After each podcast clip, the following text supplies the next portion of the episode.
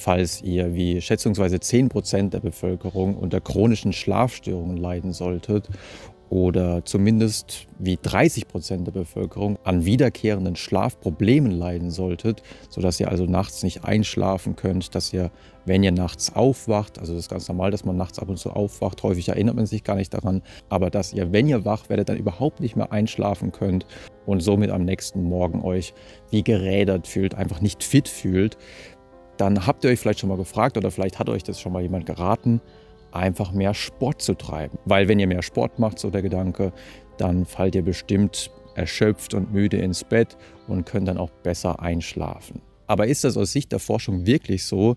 Oder könnte es nicht auch so sein, dass wenn man sehr viel Sport gemacht hat, dass man damit den Organismus hochgefahren hat und dadurch so viel Adrenalin im Körper hat und dass man dann vielleicht gar nicht so gut einschlafen kann? Und ich erinnere mich noch sehr gut, dass ich hier an dieser Uni ähm, ein Seminar hatte bei einem sehr renommierten Schlafforscher. Das ist schon mehr als zehn Jahre her. Und in dem Seminar ging es auch um die Frage, was kann man bei Schlafstörungen machen. Und damals habe ich mich gemeldet, habe gesagt, ja, wie wäre es denn mit Sport treiben? Weil dann ist man doch auch erschöpft und müde und dann kann man gut einschlafen. Und damals hat der Professor noch tatsächlich gesagt, nee, das funktioniert nicht. Also er hat eigentlich nicht erklärt, warum es nicht funktioniert, aber hat einfach gesagt, nee, Sport treiben ist ein Klingt zwar plausibel, aber es funktioniert nicht. Zu seiner Verteidigung muss ich sagen, dass es damals wirklich kaum Studien gab zu dem Thema.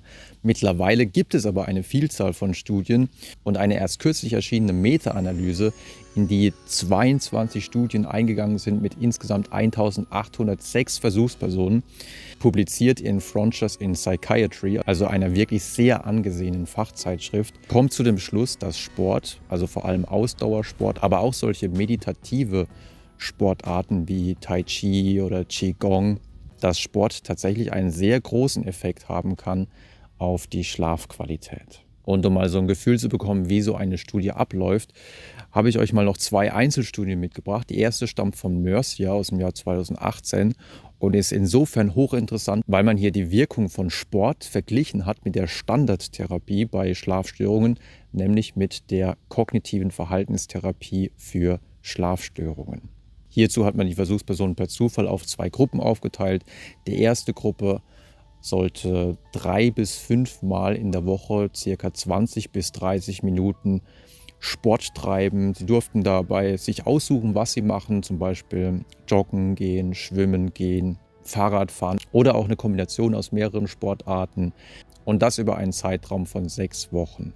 Die zweite Gruppe erhielt eine 60-minütige DVD, auf der sie jede Woche ca. 5 bis 20-minütige an der kognitiven Verhaltenstherapie angelehnte Videos sich anschauen sollten. Also darin erhielten sie Informationen, was sie in Hinsicht auf ihre Schlafhygiene tun können, ähm, welche Temperatur im Raum besonders gut ist, so ca. 15 bis 20 Grad beispielsweise, oder was man gegen Lärm machen kann, zum Beispiel das Radio auf einen Sender stellen, wo dann nur weißes Rauschen zu hören ist und dieses weiße Rauschen kann dann Umgebungsgeräusche wie zum Beispiel eine WG-Party oder Autos in der Umgebung etc. übertünchen. Oder man könnte sich natürlich auch Meeresrauschen anmachen oder eine beruhigende Musik. Oder natürlich wird auch darauf hingewiesen, wie wichtig es ist, dass der Raum so dunkel wie möglich ist. Über solche allgemeinen Tipps hinaus wird natürlich auch im Sinne der kognitiven Verhaltenstherapie an dysfunktionalen Gedanken gearbeitet. Also wenn man solche Gedanken hat wie beispielsweise, oh je, wenn ich diese Nacht nicht schlafen kann, dann kann ich morgen überhaupt nicht im Büro irgendwie gut funktionieren, dann klappt morgen gar nichts. Also dann wird an diesem Schwarz-Weiß-Denken, an diesem katastrophisierenden Denken gearbeitet. Und dann fragt man sich, ja, für wie wahrscheinlich hältst du das, dass du wirklich überhaupt gar nichts äh, hinbekommst. Und dann lernt man da ein bisschen zu differenzieren und merkt, ja, okay, kann sein, dass ich ein bisschen weniger fit bin, aber trotzdem, und es hat in der Vergangenheit ja trotzdem auch immer funktioniert, also trotzdem werde ich noch eine angemessene Leistung erbringen können. Oder es wird zum Beispiel an dem Gedanken gearbeitet, oh je, wenn ich nachts aufwache, dann ist es ganz schlimm, dann ist meine Schlafqualität quasi komplett im Eimer. Und auch hier ist es gut, wenn man dann lernt, ähm, nachts aufzuwachen ist überhaupt nichts Besonderes. Wir alle wachen nachts ab und zu mal auf, nur meistens erinnern wir uns häufig nicht daran. Problematisch wird es eigentlich erst durch diesen Gedanken, dass man denkt, oh, jetzt bin ich aufgewacht und jetzt ist alles, also wieder dieses katastrophisierende Denken, oh, jetzt ist alles ganz schlimm. Darüber hinaus gibt es noch ein paar andere Elemente, wie zum Beispiel die Schlafrestriktion, wo darauf geachtet wird, dass man wirklich nur dann schlafen geht, wenn man müde ist.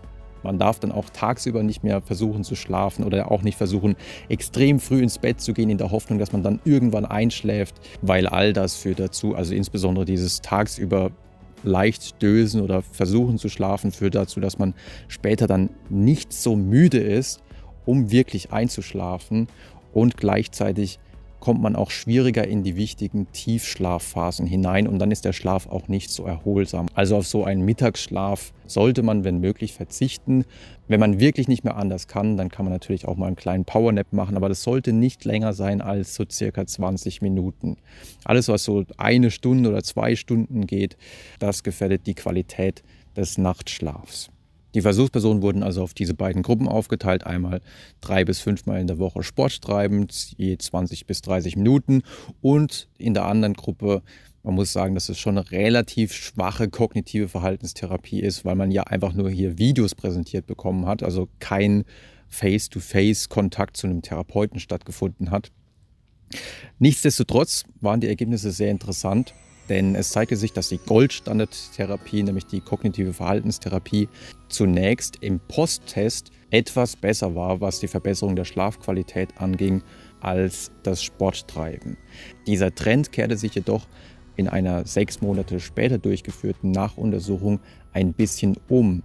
Das heißt, hier konnte man dann beobachten, dass diejenigen, die mehr Sport gemacht haben, etwas mehr profitierten.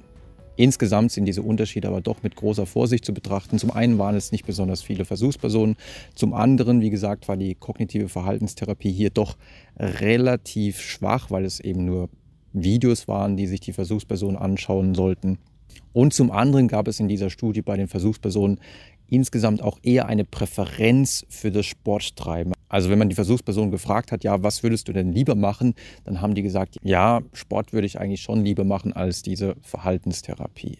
Und somit könnte hier auch der Placebo-Effekt noch ein bisschen größer gewesen sein.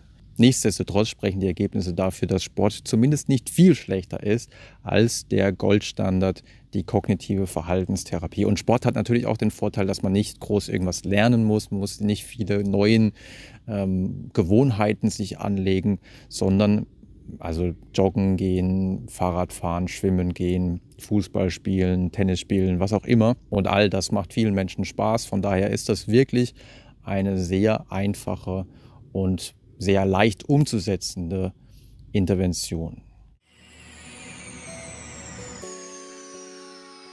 Und Sport kann auch insbesondere bei älteren Menschen, die ja durchaus sehr häufig mit Schlafproblemen zu kämpfen haben, sehr effektiv sein. Das ließ sich zum einen in der Meta-Analyse zeigen. Da gab es die Tendenz, dass ältere Menschen tatsächlich noch mehr davon profitieren. Vielleicht auch, weil Sport insgesamt natürlich auch etwas gesünder macht und viele Menschen, die in höherem Alter, können auch deswegen nicht schlafen, weil sie mit Krankheiten zu kämpfen haben, die einen dann nachts wach halten. Und wenn die dann vielleicht ein bisschen zurückgehen, dann kann es natürlich auch der Schlafqualität zuträglich sein. Zum anderen zeigt sich das natürlich dann auch in Einzelstudien, so wie zum Beispiel in der Studie von Brandau und Kollegen, in der man 131 Versuchspersonen mit einem Durchschnittsalter von 68 Jahren auf zwei Gruppen verteilt hat. Die erste Gruppe hat ein paar Informationen über Schlafhygiene im Allgemeinen bekommen.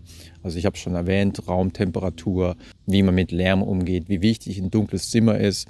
Und man hat auch noch weitere Tipps zum Lebensstil bekommen.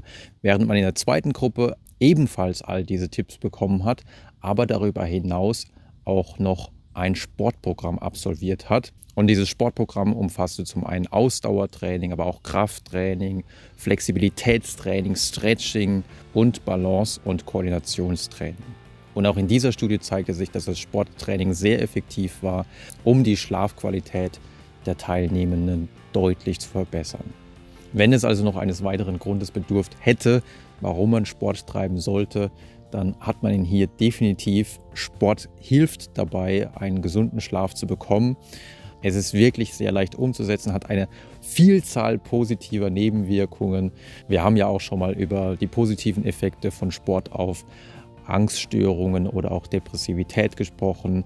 Und ein Wirkfaktor dabei ist sicherlich auch, weil Wenn man sehr schlecht schläft, kann das natürlich auch die Depressivität und die Ängstlichkeit erhöhen. Und ein Wirkfaktor hierbei ist sicherlich auch, dass man durch Sport anscheinend besser schläft und sich dadurch erholter und auch quasi besser gewappnet für den Alltag fühlt. Weil dann ist man nicht so schnell gereizt, nicht so schnell gestresst und kann sich dann auch besser selbst regulieren. Das soll es für heute gewesen sein. Wenn ihr wollt, schaut natürlich auch gerne mal auf der Webseite vorbei oder schaut mal in die Bücher rein. Ansonsten sehen wir uns gerne beim nächsten Mal wieder.